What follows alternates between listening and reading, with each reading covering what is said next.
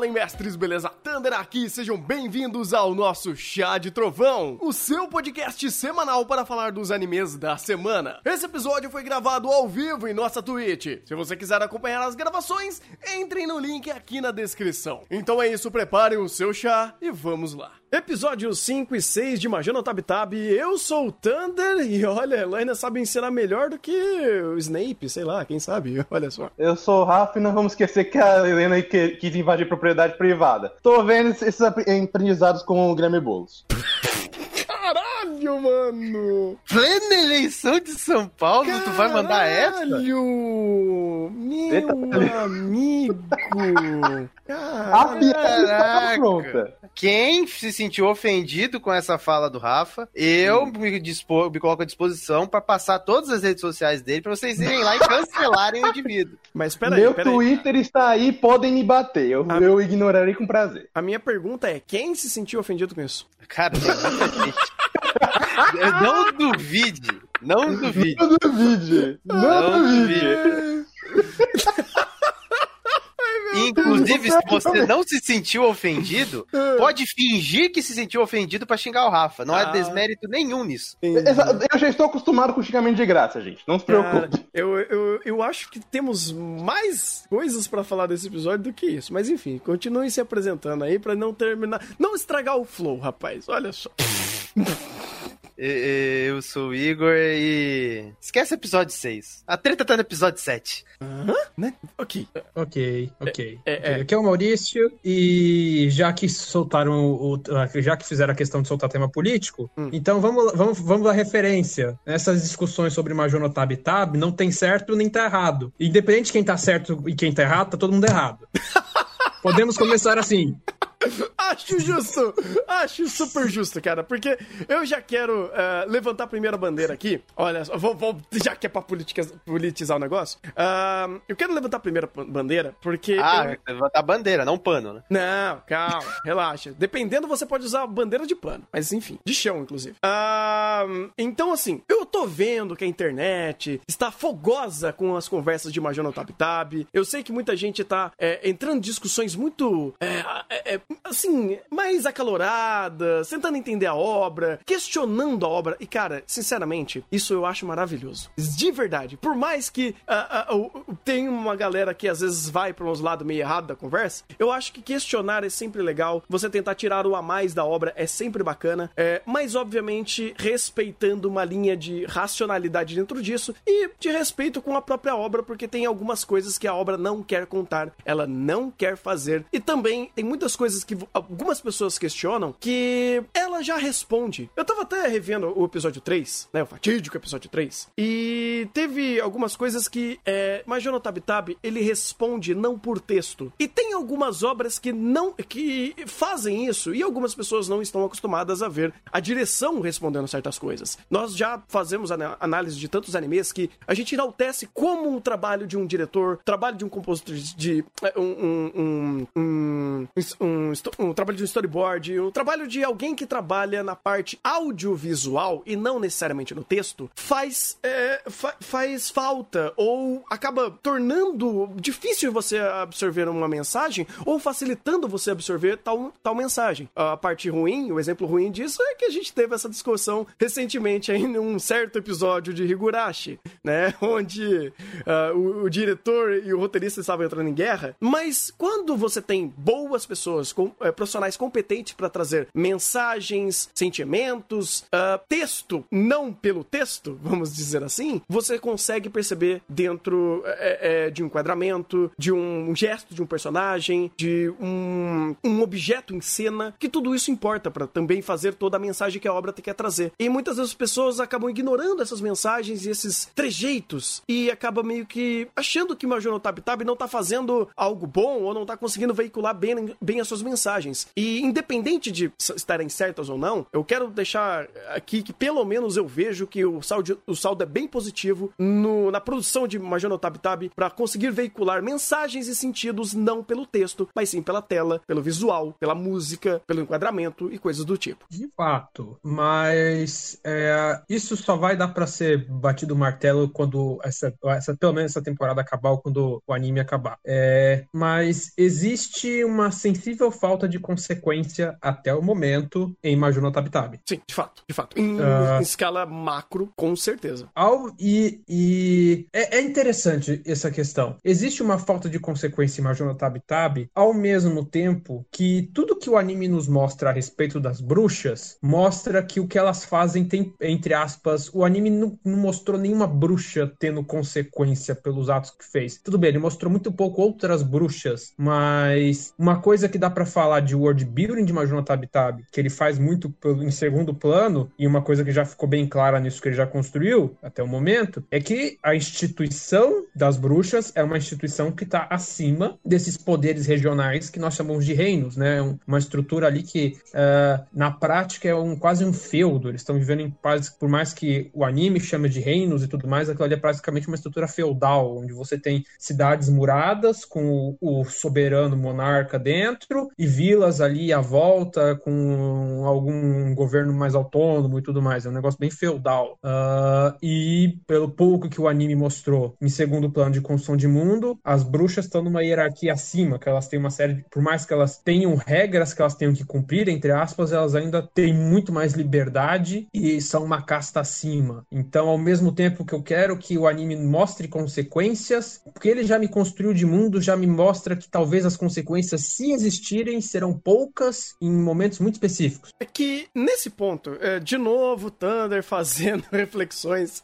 e comparações com o Kino no Tabi. É uma armadilha que Major no Tabi Tabi faz. Ele quer contar demais sobre o mundo, ou melhor dizendo, estruturar certas coisas que competem ao world building, e quando você vê no microverso do episódio, isso não tem respaldo, isso não tem conexão direta com o mundo. Eu não vou nem entrar em âmbito de personagem, porque aí, ah, rapaz, vai, vai longe, mas a âmbito de world building, o que que eu tô meio que vendo que o Major no Tabi Tabi tá querendo fazer e o que ele apresentou até então? Ele diz que existe toda essa complexidade, ou, ou essa estrutura da casta das bruxas, ela de fato, né, como você mencionou, está muito acima de certas hierarquias, e isso daqui é um ponto. O que vai acontecer em âmbito de episódio, ela provavelmente não terão consequências ao mundo até então. Assim como, por exemplo, o que no Tabi fazia, que era muito, mas muito raro quando um episódio impactava ao outro em âmbito de world building. Então você tem meio que universos bem distintos, regionais, que acontecem em situações onde esses lugares têm as suas próprias tecnologias, sua própria cultura, eh, sua própria tribo eh, e, e o seu próprio conhecimento, e um acontecimento dali vai fomentar muito mais a conversa eh, do episódio do que de fato uma, um encaixe desse quebra-cabeça ao mundo. Então o Major no Tab Tab, ele meio que,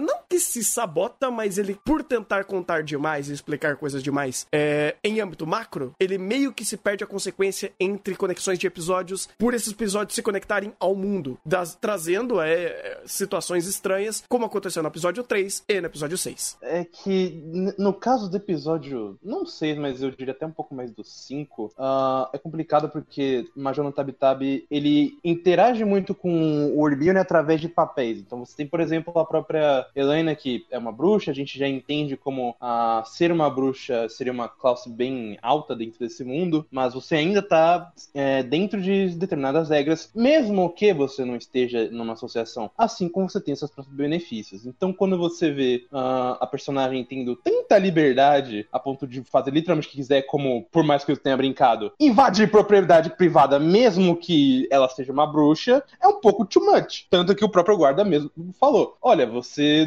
é, você pode ser bruxa e tal, mas não é permitido ninguém passar. E ela ainda quer passar e fazer não sei o que. Fazer esse tipo de coisa é, não, ainda não é um tiro no pé por causa de toda a segmentação do episódio logo depois. Mas é, começa a gerar certas dúvidas de como isso funciona melhor, de forma mais específica, porque a Elaine tem mais liberdade. Por ter mais liberdade e não é sempre que as consequências são mostradas, isso acaba sendo preocupante e pesando pra Major. Porque também a, a própria Helena, ela não vira apenas a personagem viajante, né? Ela não se torna apenas a personagem é, a espectadora, vamos dizer assim. É, porque daí a gente teria ela aos olhos do mundo. Então, nossos olhos seriam dela perante ao mundo. Assim, de novo, como o Notab. Eu adoro citar aqui no Notab aqui. Ai, meu Deus. Coisa chata. Mas, de fato, o fato de dela tomar certas ações em determinados pontos que ah, sejam fáceis é, ao contexto, ou meio que dê liberdade a ela, pode tornar algumas, algumas situações muito fora de controle em, em âmbito de causa, em causa e consequência. Porque você tem algumas histórias que encaixam muito bem essa segmentação desse papel dela. Por exemplo, o episódio 4. O episódio 4 ele funcionou perfeitamente nisso. Porque ele conseguiu limitar o que ela fez, o que ela não fez, o que ela pode ou não pode, o que ela queria ou não fazer. Chega em certos episódios, como o episódio 6, é bagunça. É bagunça. Então, Mas não precisa nem ir pro episódio 6, seis né? si- Não, Peraí, corte alguém. Vai lá, Igor. Não, pode falar, Maurício. Não, é que eu, é questão do episódio 6 ser uma bagunça é peronomútil, porque ah, o fato de no início do episódio eles já falaram, essa aqui é uma cidade onde as pessoas são, não podem mentir. É, o guarda fala, ó, você está sendo até mais honesta agora. E se eu não me engano, a Elaina estava muito mais expressiva nesse episódio 6 do que nos anteriores. Não sei se vocês repararam, se vocês tiveram essa impressão. 100%. En- Então, é uma. Então, entre aspas, isso é, o é um respaldo, por mais criticável que seja, do porquê que ela fez o que ela fez. Porque é como se ela tivesse agora um empurrão para ela ser mais impulsiva, coisa que no episódio 3 ela não tinha. Ela quase, no episódio 3, é, na segunda parte do episódio 3, lá com a questão da escrava, ela quase foi, quase apontou a varinha e ia fazer alguma coisa, mas ela se segurou. Nesse, ela estava sob efeito de uma magia que a deixava mais impulsiva. Tá, ah, isso não exclui completamente críticas a consequências do que ela fez, porque ela quase invadiu o castelo e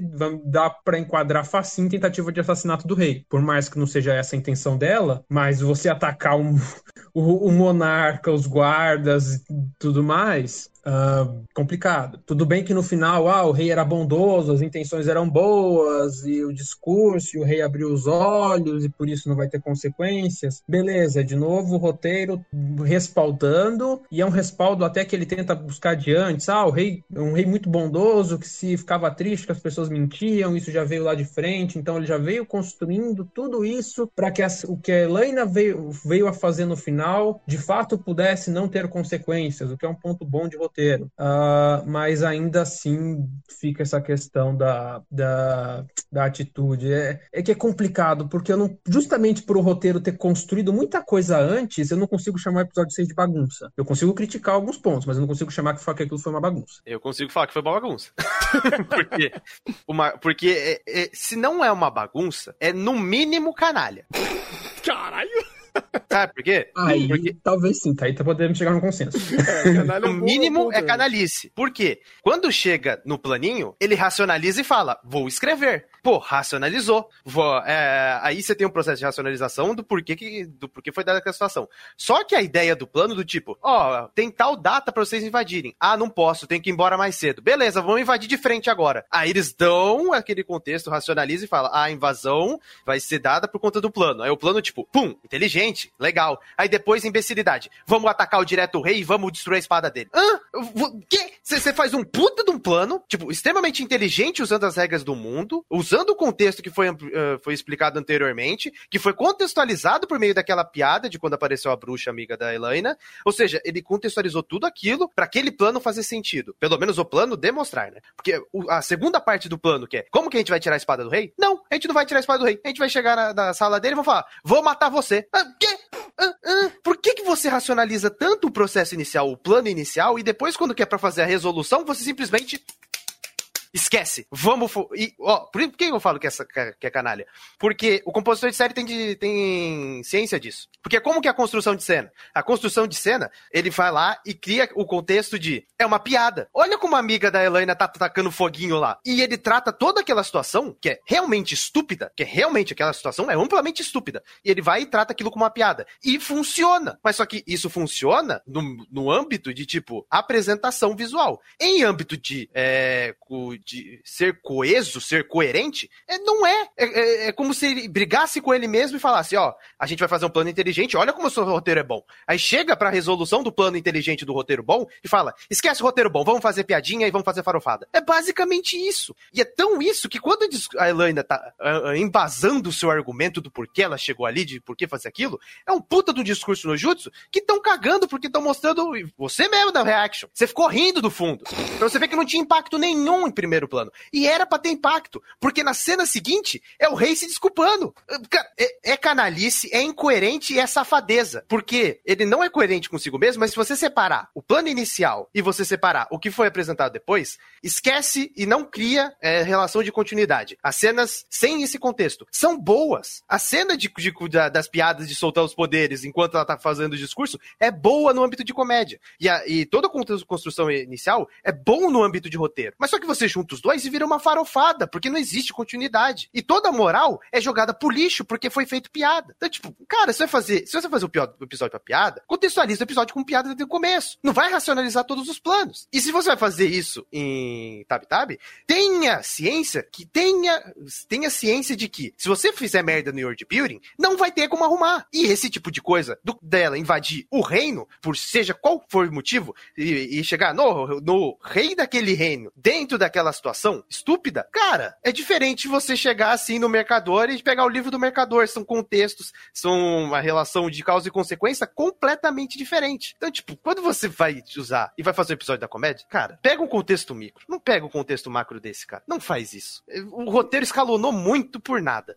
Pior que o Igor tá bem certo, até porque. É, vamos pegar até por comparação de outros animes que tentam fazer essa mistura de o sério e a farofada muito bem, como Golden Kamui e é, Hanako. Uh, eles sempre têm o um mínimo de cuidado para é, respeitar o que é world building, o que é personagem, o que, o que é a farofada dentro do world building, o que é a farofada dentro do personagem. É, em Majô, eles têm um. A, a, estrutura desse, até desse plano é muito esquisita, porque eles fazem a, a puta ideia Big Brain de criar a, criar a, a ideia do caderno, aí eles, elas chegam. Ah, não, vamos atacar de frente. Tá, até aí, como vocês falaram, vocês estão fazendo o plano por fazer e estão na corrida e é bora. Aí a, a, Helena começa a soltar um diálogo muito estranho de solte essa espada, se não soltar, tá, você tá ameaçando o rei pra quê? Sendo que a ideia principal não é afetar o rei ou ou fazer nada do tipo, é tirar a espada. Isso você já mostrou N magias que você tem. Então você começar uma, de repente, uma guerra, mini guerra dentro do castelo e fazer uma essa guerra se full comédia, porque daí não importa, tá pouco se fudendo todo o contexto dessa, dessa ideia. Até o discurso do Justo da Helena, caguei. E chega num momento onde o, o, o rei quebra e ele fala: ah, não, não, eu entendo, tudo bem, pode, pode ir, quebra aqui a espada. Beleza, que ele é um rei bondoso, mas ainda assim tá pulando N processos de situação é, macro dentro do roteiro e que a Helena normalmente não participa, mesmo que ela seja impossível, não tem motivo dela participar. Aliás, é mais motivo para ela não participar, porque se ela tá sendo mais impulsiva, ela tá, demonstra mais honestamente de não quero, esse não é meu objetivo. É, e de repente as coisas começarem a acontecer numa farofada, mas que não é tão farofada, farofada porque o discurso no jutsu importa e a moralzinha importa, fica palhaçada. Isso é, isso é besta. É bem feito, é bem, é bem feito em produção, mas ainda é idiota vendo. É porque você tem uma série de, é, de pontos de vista aqui que eles não se encaixam. E eu diria que. Eu não lembro quem falou, não sei se foi o Will, o Maurício falou que, tipo, separadamente as coisas fun funcionam. E de fato funciona. O problema é que não dá para juntar. Nesse ponto, é muito diferente do que Golden Kamui e o, o, o Hanako faz. Porque quando você tem contextos uh, iguais, só que percepções diferentes, uh, você tem bons momentos de comédia. Porque tá tudo meio que segmentando para um único objetivo. A forma de tatear esse assunto que é diferente. Aqui não. Vocês perceberam que a Sayá, ela estava cagando para a situação do começo ao fim? Ela, é, por muito do foco da, da produção em mostrar o quanto ela estava cagando por isso, acabou estragando muito da percepção do momento. Porque, por exemplo, se não tivesse a saia em cena é, e os- o momento fosse um pouco mais sério, esses assuntos de, de como a, a Helena tá, trazendo, tá tratando com mais seriedade ou com mais é, violência até a situação, seria de fato um pouco mais fácil de a gente perceber e até questionar caso até acontecesse alguma coisa em âmbito disso. Só que eles dão uma guinada para fazer a comédia. A comédia é excelente, mas ela não conecta com o texto. Ela não conecta com, com não é nem o texto, é o contexto da situação. Porque daí você tem ah, várias visões diferentes. Você tem os guardas que estão meio que tipo, oh, saco, e lá vamos nós. É,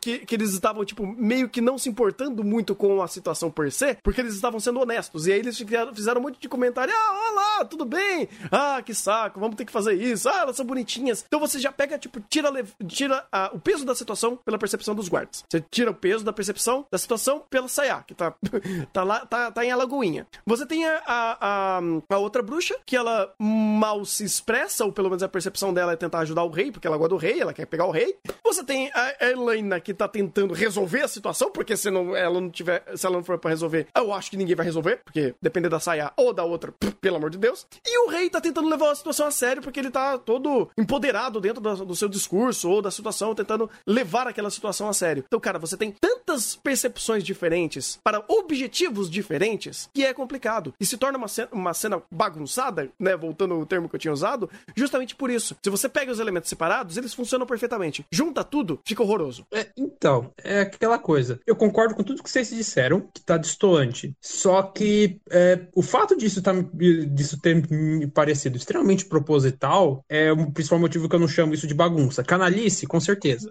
Mas bagunça. É, é, É, faz sentido, faz sentido. Pegando o que o Igor falou, é, se não é bagunça é canalice, pois é, eu concordo. Uhum. Porque a questão do tom de comédia, o. Ah, e, eles... e tudo virou uma grande piada, meio que ele já setou isso, ele já tava. Ele já deu indício isso no começo de os guardas. Ah, é, bem-vindo a esse país de droga, essa droga desse país aqui. E a, a Elaine fazendo piadinha. E a questão dela tá sendo mais impulsiva, isso eu acho coerente. Ela tá sendo mais impulsiva ela fazer aquilo, eu acho isso coerente, porque as outras vezes, o que impediu ela de, de entrar, enfiar o pé na jaque e intervir mais drasticamente é quando ela racionalizava. Ela racionalizava, ela parava, mas, ela, mas em outros episódios, o impulso dela era de agir, independente de, de é, va- valores morais na ação que ela ia ter. Ah, mas é aquela coisa, o episódio começou a fazer piadinha. Entrou a saia, a, a saia, a, a, a, a que quer pegar a Helena. Uhum. É, o episódio deixou bem claro. Então, isso aqui vai ser o tempo todo a piada das, dela querendo pegar a Helena, a Helena dane-se, ou então se acha tipo, incomodada com isso, e vamos resolver esse droga logo de uma vez, e eu vou fazer tudo que eu precisar fazer pra tirar essa chata do meu pé. Eu, eu até quero complementar, é, concordo plenamente com você, Maurício. E eu quero é, dar o devido mérito pra esse episódio, porque, beleza, a parte do castelo, ela. Ela poderia ser muito pior se o resto do episódio não fosse excelente. Porque, cara, a, a questão de contextualização da mentira, dos processos que isso é, tem em, em relevância pra cidade como um todo, pra como as pessoas interagem com isso, como as pessoas é, têm alguma, algumas questões mais mo- morais ali, um pouco mais deturpadas, como, pô, legal, tem violência, é legal, a gente quer ver violência porque a gente não aguenta mais essa cidade chata. E como todo mundo meio que tá, cagando pra tudo, e como meio que todo mundo é, tentou criar uma forma, um consenso de perceber e, e meio que viver ali, ter um jogo de cintura pra viver nessa situação, que todo mundo já tava de saco cheio, ninguém aguentava mais a situação, e todo mundo tava fazendo desdenho de tudo, ninguém nem trabalhava direito, sabe? Tava literalmente todo mundo de saco cheio da situação. Então qualquer coisa que saísse da- dessa monotonia que ninguém mais aguentava, poderia ser é, é, é, produtivo, ou pelo menos eles vinham com uns olhos de aceitação. Então alguém se bater no meio da rua acaba sendo diversão, porque nem isso eles conseguem, eles não conseguem interagir. Então a forma que o episódio conseguiu veicular tudo isso e no meio é, jogar a Sayá pra fazer é, um pouquinho de world building de forma macro, ou até mesmo fomentar mais a interação eh, dela com, com a Helena e mostrando que meu amigo do céu, ela que, ela é o corpo da Helena, de novo,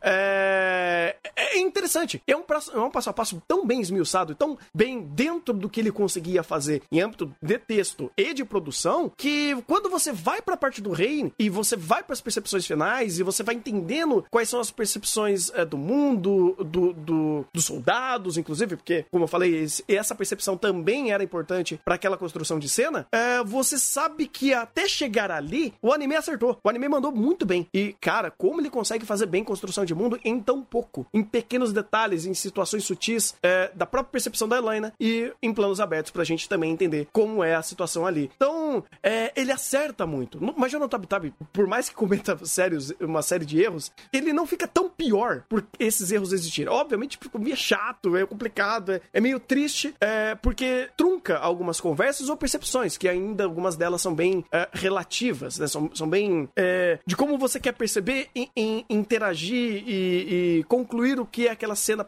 é, é, é, foi, ou como você quer interpretar aquela situação. Mas mesmo assim, ele ainda tem um grau de acerto muito grande em uma série de outros pontos que compõem o episódio. É, esse episódio ainda acerta bastante em questão de mostrar muito dos processos de co como a vila está se comportando, né, o reino está se comportando perante essa magia, e como essa magia, na verdade, é muito falha, porque eles criam todos os processos para mostrar que ela é, é ela, você não pode falar mentiras, você não pode escrever mentiras, mas nada lhe impede de mentir, ironicamente. Porque você pega até o, um exemplo do, do pão que a, que a Helena pegou, ela comprou pra ensinar, ninguém, ela é fresco, porque a, a mulher, expre, ela não falou, mas ela expressou balançou a cabeça falando, é fresco, pegue. Aí você pega, opa, não funciona assim, é mentira. Hum, já. É, e aí você entra muito no problema da própria, do próprio reino, de que essa honestidade é falsa e falha. Porque ninguém foi impedido de mentir, só ficou mais difícil. E aí você pega a situação, de, por exemplo, de briga, a gente sabe, por exemplo, que. Uh, ela, a Helena pode estar mais, mais impulsiva em, em, questões de expressão, mas todas as atitudes são 100% conscientes. Tanto que a Helena faz esses testes inicialmente. Então, quanto mais você vai esmiuçando muito dessas ideias dentro do, de como essa magia funciona, até você percebe que o, muito do principal do problema é porque vo, você só dificultou a vida de todo mundo. Porque você não impediu todo mundo de mentir. Você não impediu é, que. Você não só criou um mundo verdadeiro. Só criou um mundo onde ninguém conversa, porque se conversar, pode ser que você acaba falando uma coisa que não devia, porque você tá sendo honesto demais. E isso acaba complicando a vida de todo mundo. A ideia do, de como o roteiro esmiuça isso dentro da. e a própria direção trabalha bem isso, é muito bacana. É, esse episódio ainda acerta muito bem. Eu queria até adicionar um ponto nisso aí que o Rafa falou, que o episódio, até o momento antes da invasão, até o momento antes de chegarem a abrir a porta, é de fato muito bom. E eu vejo isso daí mais como um, mais um problema de, de, tempo, porque você vê que é tudo, tipo, muito fácil. Geralmente, quando você invade algum lugar, tem todo aquele processo. Ah, a gente vai encontrar ele, a gente vai fazer um planinho e a gente vai fazer, executar de determinada maneira. E principalmente, quando encontrou, o ponto de impacto de carga emocional do episódio era a bruxa que perdeu a voz. Esquecem dela na cena porque ela faz piadinha. Então, tipo, não jogam nem ela pra primeiro plano, elas jogam depois da resolução da Elaine, ela pra primeiro plano para criar uma carga emocional. Mas, tipo, durante o processo, durante o conflito, conflito, ela é jogada de escanteio como alívio cômico. Então, tipo, isso para mim denota muito o aspecto de, de que vamos acelerar alguns processos. Aí eu não sei se é do material original, não sei se é adaptação, aí eu não posso dizer, mas eu vejo muito desse aspecto por conta de tudo antes de abrirem a porta estava sendo esmiuçado, estava sendo trabalhado, estava dando o seu contexto e sendo trabalhados posteriormente. Então, os, os elementos que eram apresentados, eles pegavam e falavam, ó, oh, funciona assim, assim, assim, assim, assado, e eu fiz isso por causa disso, disso, disso. Ou seja, você pegava informação, com informação você você racionalizava aquilo e você entendia o processo seguinte, até, o, até aquele momento específico. Então, a, quando chegou no ponto de, de clímax do episódio, por assim dizer, parece que todos os processos foi meio que jogado para escanteio. E todo esse processo que ele respeitava foi meio que jogado de canto. Então, muito de, disso também denota essa coisa de, tipo, vamos acelerar alguns processos porque não tem tempo. Porque se eles quisessem realmente criar todo o contexto para invadir um castelo, seria que ter um episódio duplo. Ou um episódio mais estendido. Então, dentro do que eles tinham de tempo, eu entendo entendo isso, mas é eu não aceito. Eu entendo o que aconteceu por conta de como foi trabalhado, o contexto de tempo, a forma como foi executado, principalmente do viés cômico, mas é, em âmbito de completude eu não aceito, porém eu entendo o que foi feito aqui. Eu... É, eu até queria ver como é na nova esse episódio, mas provavelmente ele é do segundo volume, porque ele não tem aqui. Mas eu acredito que não seja só problema da, da adaptação, é, porque o, do que eu li do, dos, dos capítulos de Majô, ele acerta muito em acrescentar muita coisa. Ele normalmente não tira. Então, quando, ou quando tira uma coisa meio besta ou exagerada que não precisa. Então, pegando até pela ideia desse episódio, eu diria até que o problema não é só a pulada de processos. Porque você não só pula processos, como você dá o tom totalmente errado para esse tipo de processo, né? Como a própria questão da invasão e os temas macros que é, isso significava. O fato do, do anime não levar a sério, levando a sério, mas não muito, a toda essa invasão é o que, pra, pelo menos pra mim, mata essa. É, acaba matando essa parte do episódio. Porque você, ela não tem o tom correto. E não só de que, ah, foi full comédia, não. Até a comédia é estranha, porque ela é pausada para fazer discurso Battle Shonen. Então, me, meio que a coisa se perde dentro da sua ideia. Porque se fosse, ah, vamos só fa vamos fazer um plano aqui, mas é um plano nas coxas porque a gente não tem como fazer tempo porque a Helena quer ir embora o mais rápido possível. Aí faz toda a bagunça possível, chega o rei e cria e resolve tudo na base da farofa. Ok, você segmentou pelo menos uma ideia. Agora, você querer enfiar muita coisa demais e no final não, é, elas não se conectam porque, é, como o Thunder falou, só, cada peça tem uma temática diferente que não conecta para esse tipo de ideia, fica estúpido. Fica. E, e, olha que bizarro que se você pegar o macro da conversa, ele acerta. Porque uh, ele não acerta em âmbito de resolução, porque a resolução, ela é basicamente uma consequência de como bem, de quão bem foi conversado o tema. O tema é sobre a mentira, a veiculação da, da verdade, né? Como você vai veicular mentira, verdade, o qual é a, qual é a interpretação e a ideia de você ter um povo que não mente e como isso pode é, ser uma ideia muito purista, uma ideia muito nobre, mas ela em execução é muito difícil ou quase impossível. E aí você tem todos os processos muito bem esmiuçados e até o diálogo do Jutsu no final, é, ele tem sua certa validade dentro é, da temática em si, né? Então assim, é, é, interessante você ver que ele sabe o que ele quer, é, ele, o que ele quer fazer, ele sabe como fazer. E é um episódio com tantos processos ou tantas lacunas e vertentes que quando ele tentou fazer tudo junto, deu uma deu nessa essa situação canalha, né? como a gente tá categorizando aqui. E então, apesar dos pesares, é uma coisa muito legal, porque você consegue distinguir o que que tá dando de bom, o que que tá dando de ruim, o que que foi acerto, o que foi erro. Você consegue colocar as cartas na mesa e começar a, a entender quais são os problemas. Eu acho que uma coisa que eu acho muito legal de Major no Tab Tab é quando você consegue, e não só de Major, mas de tantos outros animes que quando erram, você consegue colocar as cartas na mesa e entender o erro. Isso é bom, porque quando você pega uma obra que erra, acerta em determinados pontos e consegue racionalizar esses erros e entender os processos da, de chegar até nesses erros, você consegue chegar não só é, é, em quem pode ter errado naquela situação ou qual foi o erro da situação. Então é legal porque você, a gente consegue racionalizar essas situações. E nesse episódio, eu acho que, acima de todos os outros erros que o Major já nos trouxe, é um episódio que você consegue distinguir muito bem o que é erro, o que é acerto, o que, que é, é, é erro de percepção ou falta de tato naquele tema ou naquela veiculação de mensagem. De, de mensagem não teve problema. Eu, pelo menos, eu, eu acredito que eu não tenha tido problema dentro do que ele queria competir, é, do que competia a esse episódio contar sobre verdade e mentira. E aí você tem a entrega é, de situações que de fato não eram bem executadas. É, não, não em execução, mas em montagem. Como eles montaram tudo isso de forma que tornou é, certas percepções muito erradas à situação. E como a, a falta de tato em, tra em trabalhar a, a própria comédia e a ideia de trazer a Sayá em, em primeiro plano e como ela estava percebendo isso e o diretor trouxe a percepção dela, dela em momentos que não eram, ou até mesmo do guarda, é, criou-se essa essa essa dissonância, distonan, dis, caralho, tá difícil.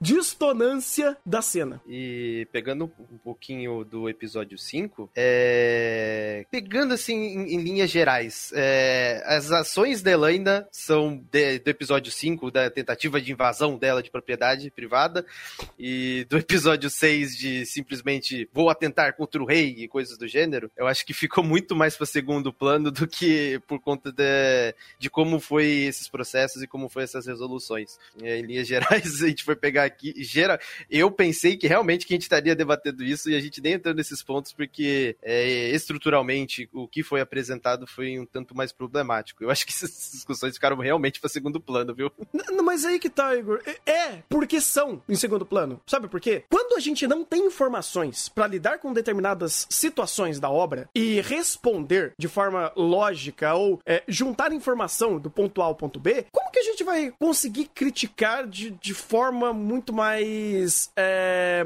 assertiva? Eu não consigo criticar certas escolhas que Majo tem é, porque eu não sei quais são as regras. Eu não sei qual é o respaldo dessa regra. Ou, ou o, o quanto isso é incoerente para o mundo ou para o. Em personagem eu acho que é um pouco mais questionável. Mas quando são regras mais de world building, é, eu não sei. Porque em muitos dos momentos estamos às cegas é, em como isso vai se respaldar a consequência daquilo. É muito se foi dito isso no episódio 3, porque foi a primeira vez que a gente teve uma percepção mais é, agravante de como a gente tem poucas informações sobre determinados pontos e o episódio não vai trazer. Porque não é primeiro plano do episódio trazer isso. O episódio 3, inclusive, depois de eu ter reassistido, eu percebi uma coisa. A temática dele com- conversa muito bem entre o primeiro, a primeira sketch e a segunda sketch sobre o, o aceitar da, o- o- a escolha da felicidade. Né? Um- vamos assim, resumindo, muito resumido, o que aquele episódio quis trazer, ele quis trazer muito disso da escolha da felicidade. Você escolheu algo que pode te trazer a ruína, mas vai te fazer feliz. Ou uma felicidade falsa que vai te trazer a ruína. E aí você tem essa antítese conversada é, em duas camadas, que, em, do- em dois paralelos, que tematicamente o episódio funciona. A, a conversa funciona. O, o depois, ou a consequência da conversa, isso daí não tem como saber. Assim como o episódio 6 não tem como saber até que ponto invadir um castelo ia dar. E o próprio negócio aqui do episódio 5, eu não sei se eu entendi errado. Mas ela só queria con- conhecer a faculdade, a escola de magia, não é isso? É, só visitar. É, então não era nem invadir, invadir uma propriedade privada, era mais uma. Porra, quero entrar aqui, quero visitar esse É, lugar o aqui de problema é magia. que acaba fazendo isso por tabela, né? O problema é que ela conseguiu fazer de um jeito em que ela não conseguiu invadir, ela foi percebida, ainda foi dedurada, E, e que e essa dedurada e- fez ela achar Fran. É, que- que- e, outra- e ainda tem o detalhe, né? Tem, você tem uma grade enorme fechada. Se você abre, automaticamente você tá indo sem permissão. Exatamente. É, é que assim, eu- de novo, não temos informações, mas se for uma escola de magia, ela, como uma bruxa licenciada, ela não poderia entrar na escola? Ah, isso o próprio guardinha respondeu, né? É, Ele ele o já falou mesmo assim, não- ninguém pode. Ah, mesmo assim ninguém pode. Eu acho que, tipo, é, aí que tá. Ela não podia nessa região ou ela nunca pode? Guardinha. tá, não tem como saber. Pois é, não tem como saber. Fala, Maurício, desculpa, eu te cortava. Não, é que se for pegar pela lógica do nosso mundo, não é porque você tem um doutorado que você virou professor universitário. É. Ou que você pode sair entrando em qualquer laboratório de uma universidade. é. E Não, fato. Então, Não precisa nem vamos pegar dizer assim, esse se eu for ponto. pegar a lógica que ela, ela, ela é de uma casta, tudo bem, que ali é magia, mas ela é de uma casta superior daquele mundo. E outra coisa, esse episódio da escola de magia deixa claro que isso não é uma coisa comum. Ela estava curiosa para ver aquela instituição. Uhum. E, se eu não me engano, isso e algumas outras coisas denotam que aquilo não é comum. Se eu não me engano, acho que ela não foi formada numa escola de magia, ela só fez a prova, não é? Ah, é Ela verdade. Ela, prova. nem teve contexto a isso. Vo- Você É, tem até no então. episódio 4, tem uma a situação da Mira Rose, que ela era a única que sabia a magia do reino inteiro. É. Então, é... É, é, é um erro, é um erro entendível. Não, Ela- mas, mas aí, ô Thunder, não precisa, não precisa nem entrar nesse ponto. Só a gente pegar a direção e a construção de cena do anime. A forma como ela para, pensa, será que eu faço? Ah, eu vou. Já, já responde. Ele já é- é- só essa construção de cena já responde a ideia de que, tipo, ela sabe que provavelmente aquilo que ela tá fazendo tá errado, mas eu vou fazer. Pra ver o que dá. Exatamente. E, e- e dentro do contexto da personagem, vamos ser sinceros. Eu, eu, pelo menos, não espero uma personagem perfeita em tudo. Uhum. Ainda mais alguém com uma personalidade tão preocupante como ela. Dentro desse contexto, ela errar é mais do que verossímil. E esse tipo de erro é muito palpável, porque não cai em questão de âmbito moral de decisão. Não. Ah, é verdade. Eu tenho poder, eu quero entrar, vou entrar.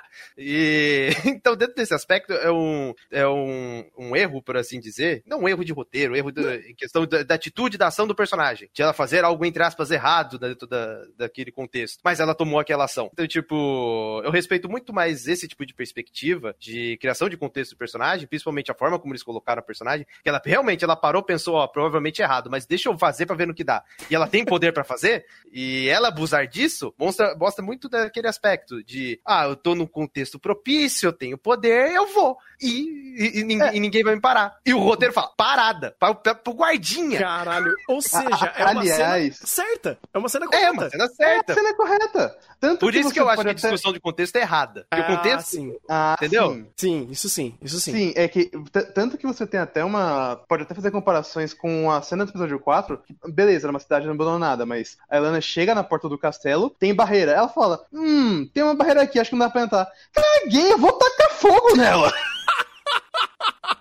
Cara, a Helena, ela representa muito bem um jogador de RPG. Mas muito bem. Ela é um mago mesmo! Taca a bola de fogo na dúvida! Né, Ela, ela representa perfeitamente um mago snob. Ela é fantástica. E eu gosto disso, cara, porque, sinceramente, ah, dar personalidade a mais, vamos dizer assim, no âmbito de uma pessoa que tem atitude e ela tem uma personalidade forte, é fantástico pro roteiro. Porque isso daí é, engloba em ações e consequências que são respaldadas a própria, é, é, a própria é, moralidade dela. Então, ela pode entrar em situações e, e entrar em rascadas que o fato dela ser te- ter defeitos já tem um roteiro pronto ali. Ah, exemplos perfeitos de, de animes que fazem isso era o próprio o Oregairu e o próprio Yesterday. Os personagens, pelas suas próprias concepções pessoais, eles já a, a própria interação entre eles já gerava conflito em- eh, que o próprio episódio já era riquíssimo dentro disso. Então eu acho que o pessoal, ah, tem gente inclusive que tá reclamando, ah, mas a Helena agiu errado, tá? Mas o roteiro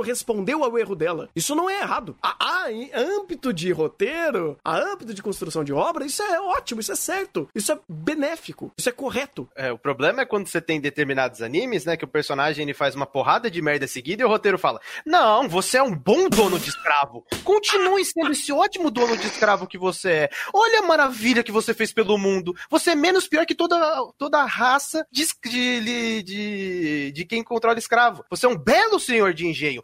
Parabéns! Oh, isso é excelente. É, é sacanagem. É, É, então. meme, é meme, só pode. É meme. Calma, temporada que vem vai ter coisa melhor pra isso. Não é o excelente herói da.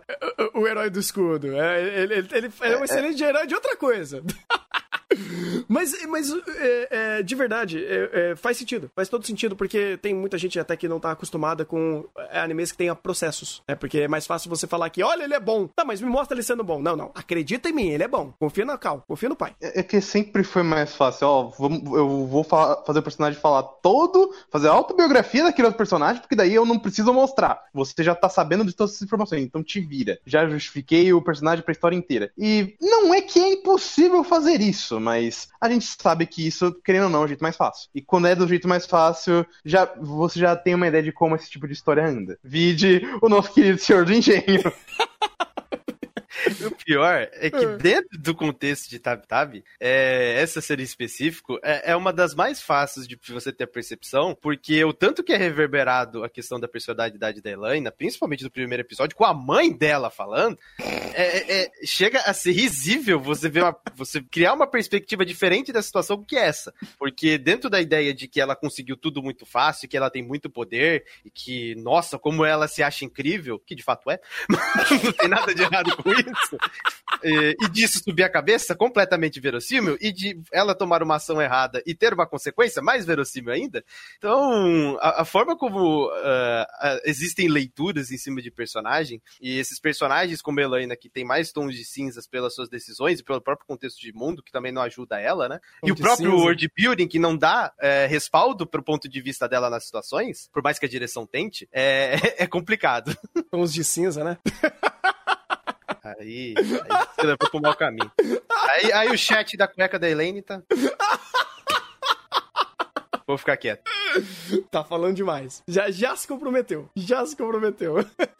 Mas é, cara, porque é, tem muito disso. Querendo ou não, diferente de Kino no Tab, vocês já vão querer começar a tacar pedra em mim. A Helena, ela tem mais personalidade que a Kino. Então, o fato dela não apenas estar ali pra observar, que pelo menos eu pensei que no começo ia ser um pouco disso, e começou a mostrar que não era bem assim. Então, as ações dela serão terão consequências para o episódio e ela vai ativamente escolher coisas que ela vai querer fazer ou não. É, coloca muito mais em pauta as situações. Então, é interessante como isso é veiculado e fica muito a encargo da pessoa gostar ou não, aceitar ou não o que a Helena faz. Mas, majoritariamente, dentro da obra, tudo que ela faz tem um respaldo e é coerente dentro da narrativa, dentro do storytelling. Então, isso daí faz uma obra ser boa, né? Bem escrita, bem composta, porque fazer personagens fáceis que só acertam e sempre estão certos é muito fácil. Agora, um personagem que tem tons de cinza é mais difícil. Inclusive, temos alguma coisa, assim, um pouco mais É, é, conversável sobre o episódio 5? Porque teve coisas interessantes nesse episódio, de fato. Então, do episódio 5, eu queria trazer o storyboard e o diretor de episódio. Começando com o diretor, que ele não tinha trabalhado em muita coisa. E uma das coisas que ele mais trabalhou, Thunder, Hum. é, é o nosso amado lápis. Ah, Fez storyboard do episódio 4, 7 e 9 e foi diretor de episódio do 4 e 9. E eu fiquei tipo, muito surpreso com o que foi apresentado aqui nesse episódio, principalmente por conta das sequências de ação, da perseguição à Elaine, que como aquilo foi montado, porque foi muito bom, tipo, pro diretor que não tem tanta coisa assim no currículo, cara, ele é muito novato, ele só dirigiu coisa, tipo, dessa temporada e temporada passada. E, inclusive, um tal de... Ele gosta, né, Tegina Senpai, né? storyboard. E... é- aquilo tem storyboard? Aquilo tem storyboard, ele fez storyboard, um episódio daquilo. Caralho, E então o foi- diretor do episódio 2. eu, eu não vi esse storyboard, então, porque o primeiro episódio não tem storyboard, não tem direção, não tem nada. Mas enfim. Mas aí eu queria principalmente questão do, do o diretor e do storyboard, porque esse cara, ele trabalhou em muita coisa e eu fiquei surpreso com o diretor de Otakoi fazer o storyboard desse episódio. Mas o Takoi Inclusive- é bom, cara. Então, o Otakoi. Então, isso que eu fiquei surpreso. O diretor, que ele foi diretor e compositor de série, fez script, fez storyboard também de alguns episódios, ele ser o storyboard. Entendeu? Isso que eu fiquei surpreso. Porque geralmente, story, geralmente é o inverso. O storyboard é bom, mas não é melhor que o diretor. É, são raros os casos que, tipo, o, o storyboard tem muito mais que o diretor. Tanto que tem certos animes que colocam até produtor pra ser storyboard, né? Pra vocês verem o nível da coisa. Então, quando você tem um, um- cara que trabalhou como diretor de Otakoi e ele foi o storyboard do episódio, e o diretor de episódio tem menos experiência com ele, me soa anti-intuitivo, né? Intuitivo. Porque. E a forma como foi o episódio, cara, eu fiquei extremamente feliz, principalmente das sequências de ação. E ainda mais esse episódio que foi menos questão de texto, né? Porque foi mais construções de cena, muito da relação da Fran, como parte importante do texto, mas em linhas gerais foi mais construção de cena, foi mais cenas de ação, né, em algumas situações, e montagem de cenas. É, foi muito bom. E eu fiquei surpreso pelo diretor ser novato e pelo storyboard ser tão bom assim. Eu vejo esse episódio sendo um excelente é, episódio de Slice of Life, em âmbito de texto. Porque foi basicamente isso que aconteceu. Sabe? Foi um episódio onde é, tivemos muito de boas conversas entre personagens e tempo pra falar sobre eles. Coisas que ah, alguns episódios não pensaram e não quiseram trazer dessa forma. Esse daqui ele trouxe. E trouxe Fran também, né? Que bom trazê-la. Ela, ela com mais recorrência na história, mesmo que não tanta. E provavelmente nem vamos ver ela tanto assim, porque os personagens acabam ficando em lugares bem distintos, então faz sentido você não ter tanto contato com eles. Mas é bacana. É bacana você ver essa interação e essa existência ainda desses personagens secundários que ela conhece, interage, tem um certo peso e é importante pra, principalmente pra vida dela. E esse episódio, inclusive, ele foi muito interessante pra mostrar essa hum, esse ambiente dos magos, né? Escolha de magia. A gente não teve isso com a Helena. A gente não teve muito tato de como é discrepante o conhecimento dela de outros magos. Como também é discrepante o, conhe... o, a- o poder daquela maga do episódio 4. Foi do episódio 4, né? Do... Foi, foi, foi. É, foi quatro. Foi, foi 4. e como o power play, vamos dizer assim, o power level do negócio, indiretamente tá sendo muito bem contado. Tá sendo muito bem introduzido, porque não é apenas o texto falando, olha, tem essa casta, essa casta, essa casta. Aí você realmente mostra isso. Porque se a gente não tivesse conversa sobre, mesmo com essas situações, já daria pra gente entender. Porque personagens, né, pessoas com um pouquinho mais nova do que a Helena, não tem nem um pouco de domínio próximo do que ela já consegue fazer. Então, é bacana como esse episódio, que, olha que interessante, se ele viesse antes do primeiro episódio, ele respaldaria muito do que o primeiro episódio trouxe. Então, meio que é aquele negócio, você cruza uma referência lá pra frente do que foi introduzido no primeiro, no primeiro episódio, que é mais eficiente em mostrar do que apenas deixar em expositivo. Não que foi errado e ruim ter deixado expositivo, mas aqui, esse episódio, ele é bem responsivo pra trazer essa conversa de novo sobre níveis de magia. É, outra coisa legal, não sei se vocês tiveram essa mesma percepção do episódio 5 que eu achei, é dar uma, uma outra perspectiva sobre essa viagem da Elaine, né? A Fran referencia a mãe dela e, mais uma vez, eu bato na tecla, certeza que a mãe dela é a que escreveu o livro que ela gosta, apesar de não ter sido confirmado explicitamente em texto, acho que fica uma cada vez mais na cara. mas é, eu não sei se vocês tiveram essa percepção também, mas dessa viagem ser uma viagem de amadurecimento da personagem. Então ela tá indo pro mundo, ela vai conhecer o mundo, ela amadurece, e daí ela escolhe se ficar em algum lugar. A Fran escolhe, a, escolheu ficar lá e dar aula e cuidar do, da próxima geração, né? Do, do ensin, ensinar uma, uma outra geração de magos ali, da magos mais domésticos do reino, não você o próximo mago lendário viajante, mas pessoas ali mais do cotidiano, mas ela escolheu fazer isso. E eu não sei se vocês tiveram essa mesma perspectiva de que é uma viagem de amadurecimento do personagem, porque se for isso, é, é legal e problemático ao mesmo tempo que a Elaina seja uma personagem bem com bastante defeitos, né? Porque se a gente vai ver uma viagem de amadurecimento dela, é bom que ela tenha muitos defeitos, só que é ruim que a gente não, não viu evolução de personagem até agora. Eu concordo e é até interessante esse episódio falar que os magos trabalham de Uber, acho que faz todo sentido. E... Não são todos. Não são todos, vai ter, vai ter uma, o, o, o pessoal do estagiário lá vai, vai virar Uber.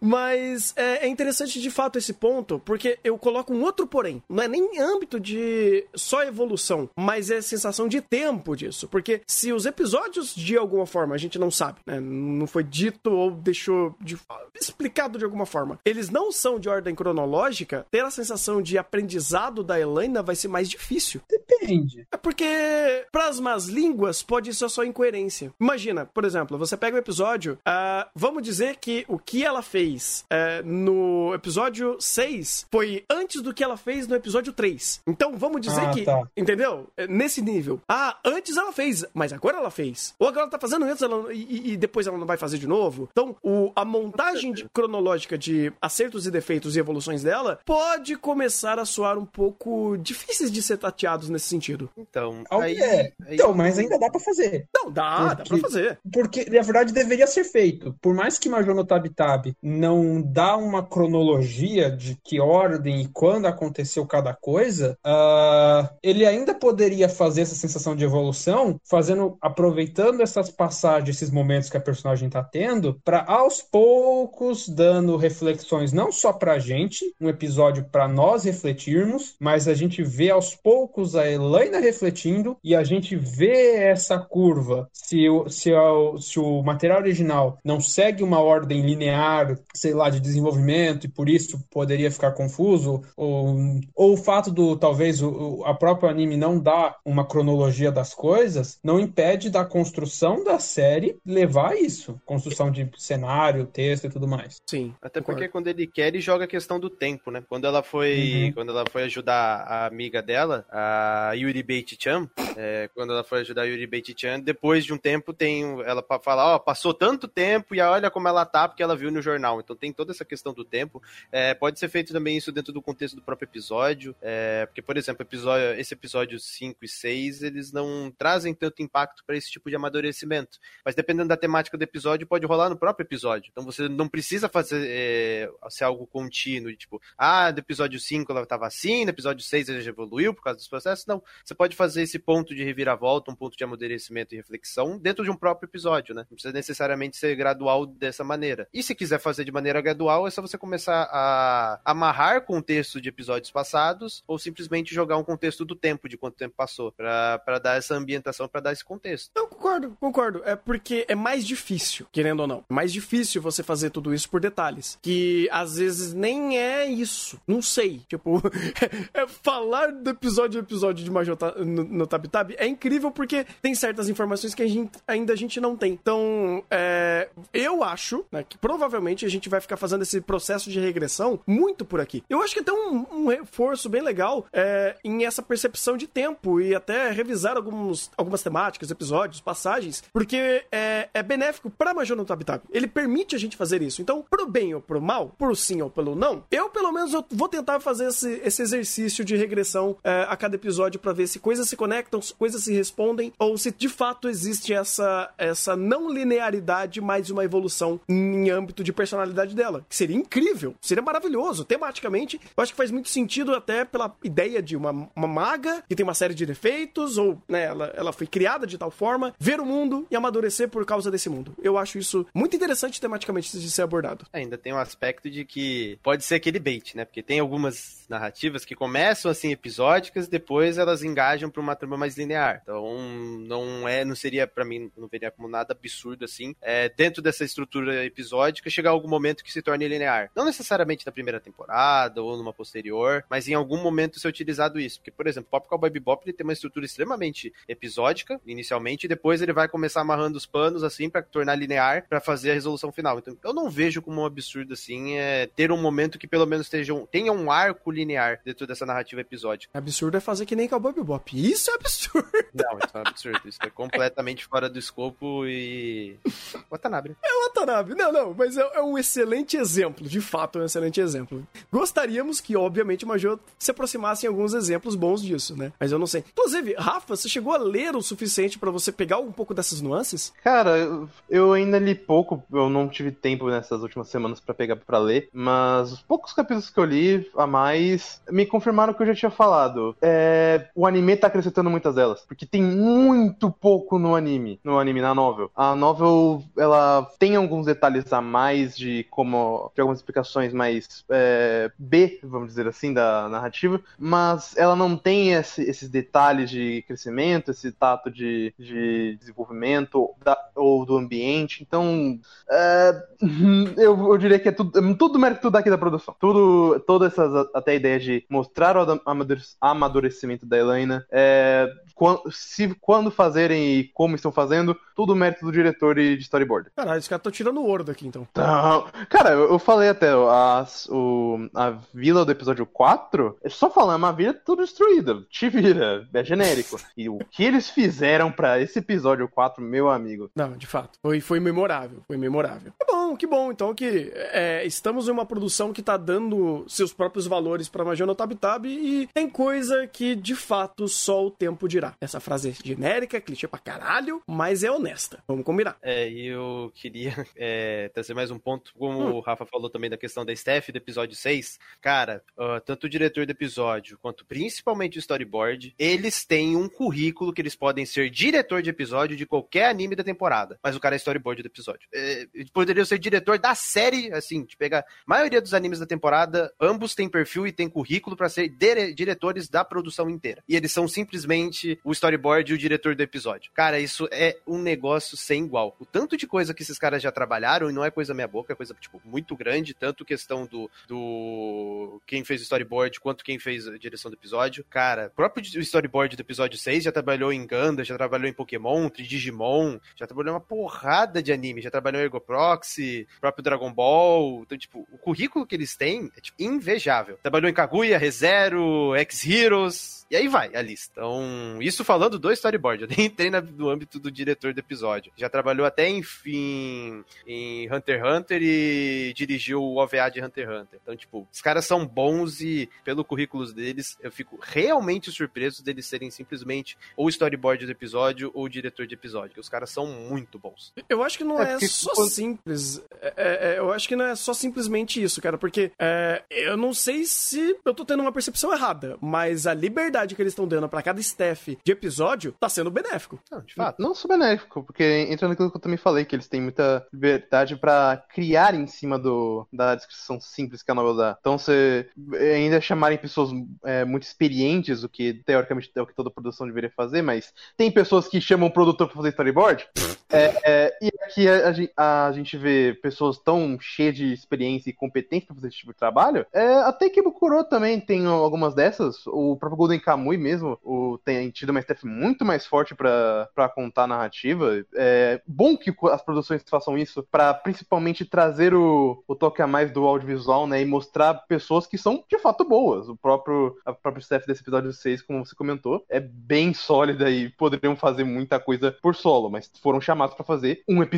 Imagina é. se fosse um anime todo. Em âmbito de completude, todos os episódios, roteiro do compositor de série oficial da obra. Então, cara, o nível de consistência de um episódio para outro está sendo mantido porque ele tá trabalhando em todos os episódios. E como todo episódio tem um storyboard bom e um diretor bom, cara, acho que vai ser difícil a gente ter um episódio ruim em questão de produção e em questão de apresentação visual. Pode ter um episódio igual o 6, que foi, tem alguns probleminhas em questão de texto, da adaptação, isso daí já é algo possível. Mas em questão de produção, do que é apresentado, das próprias cenas em si. Eu acho difícil a gente ter um episódio fraco, porque o que tá apresentando até aqui, a gente tá no episódio 6 e não teve uma queda ainda, e os nomes continuam sendo bons, e até o diretor do episódio 5, que é o, alguém mais novato, e mesmo assim se conseguiu sair super bem no episódio, cara, eu tenho perspectivas extremamente positivas para os próximos episódios, principalmente em questão de apresentação visual e produção. Que bom, né? Porque é uma, é uma produção, eu acho que acima de tudo, profissional. E tá trazendo esse profissionalismo em tudo que eles estão fazendo. E mesmo com erros, porque eu acho que isso é super aceitável obras cometerem certos erros. Alguns é meio triste, alguns, infelizmente, a gente quer bater a cabeça na parede, mas obviamente é, é muito mais entendível do que. Ai, vamos fazer referência de novo ao Higurashi aqui? Sem eufemismo? Pode, Higurashi nem tem staff. Faz é, sentido. Higurashi não tem nenhuma barreira que não permita ele ser espancado aqui, não tem problema. Faz sentido. E vai ser o nosso eterno meme quando alguma cena for de tensão, terror, suspense e ela for melhor do que Higurashi, porque não tem como ser pior do que Higurashi. Então, a gente só vai fazer esse meme pra sempre. e é isso. É Fechamos? Isso. Fechamos? É isso. Maravilha. Foi mais rápido do que eu esperava.